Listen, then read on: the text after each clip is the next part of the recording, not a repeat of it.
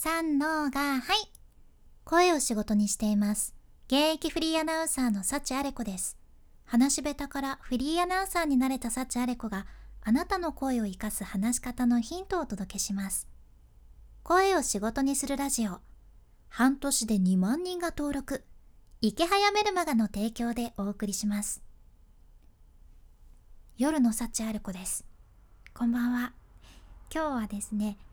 減点方式加点方式についてゆるっとお話ししますなんでねこの話しようかなと思ったのかっていうときっかけがありましてこの前ね21歳の女の子と話しよってでその子の恋愛の話を聞いてたんですよ。でどうやらまずインスタを見ていてあかっこいいって思って DM をしてその人にそれから付き合うことになったっていう経緯があるらしいじゃんね。今っぽいですよね。それで2ヶ月で別れたらしいんですよ。うん。でこれが何でかっていうとその子が飽きちゃったっていうことなんですね。今ね聞いてくださっとる男性で同じ経験をされたことがある人いやもうマジでなんなんってね 今思われたかもしれんちゃけどね本当にちょっと私もびっくりしてその理由がねまた凄まじくてですねそのインスタの写真きっかけで付き合ってるわけでやけんインスタの写真しか見たことなかったけんさ実際に会ったら違ったみたいなんですよ。で実際にデートしたらニキビがすごかったんだとその子が言っていてで服装も自分の好みじゃなかったっていうことなんですね。で私それ聞いて「えー!」ってなっちゃって えニキビで別れたと？って 聞いたんやけど「そうです」って言ってたんですね。いや今聞いてくださってる人もどうなんかな？普通さ好きな人のニキビってなんか愛おしくない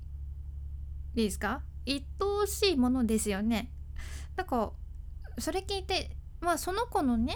考え方だから別にいいんですけど面白いなーって思って聞いとったじゃんね もうつまりこれって完全に減点方式なんですよね。点数が減ってくスタイルの恋愛やんね。でこれってまあ恋愛だけやなくってこの減点方式が癖になるとさ自分が辛いよなって思うじゃん。まあ恋愛はね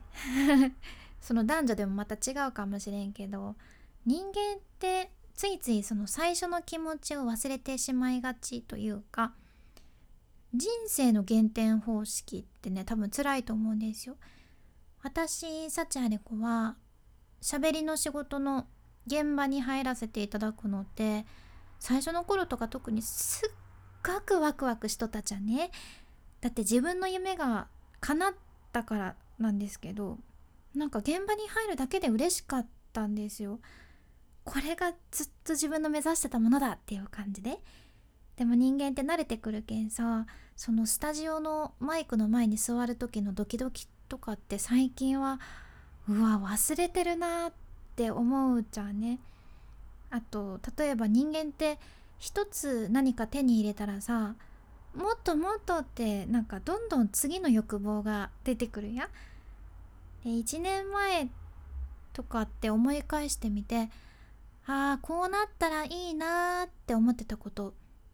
あなたはどれぐらい今叶っとるかいな。私はね1年前で言うとなんとなくぼんやり描いてたものというかうーん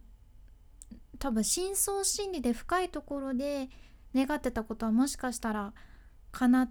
いつつあるかもしれんくて。ちょうど3ヶ月前くらいからね実は少しサッチアレコ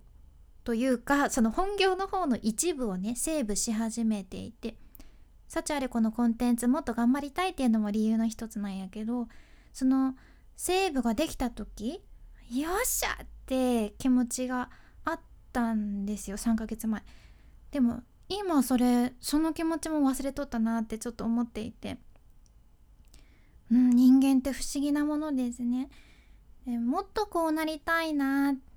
とこうなったらいいなっていう気持ちがさたくさんたくさん溢れてくると今が幸せじゃなくってそれが叶うまでねずっと幸せじゃないっていうすごくもったいないことになりますよね。やけん欲望って考えるとさ不足の状態になっちゃうけん私が思うに願い事って考えてみるんですね。欲望は願い事。でその願い事をマイナスに作用させたら本末転倒やけんあくまで今も幸せやけどこうなったらもっと幸せかも。この願いが叶ったらもっと幸せかも。やけん願いを叶えるために一日一日大切に生きていこうっていうスタンスですかね。だから自分の人生は減点方式やなくって加点方式幸せ点数を付け加えていくんだっていうスタイルにすると今もあと未来も幸せに過ごせるんじゃないかなって思います。まあでも、うん、早くこうなったらいいなはね強くなりますよね。人間やから。まあでも願い事があるっていうこと自体が幸せなことなのかな。でそのために一日一日自分を信じてで未来の自分にプレゼントしてあげるつもりで過ごしていきたいなって思います。あなたは願い事ありますか？今日もお疲れ様でした。君に幸あれ。ではまた博多弁の幸あれ子でした。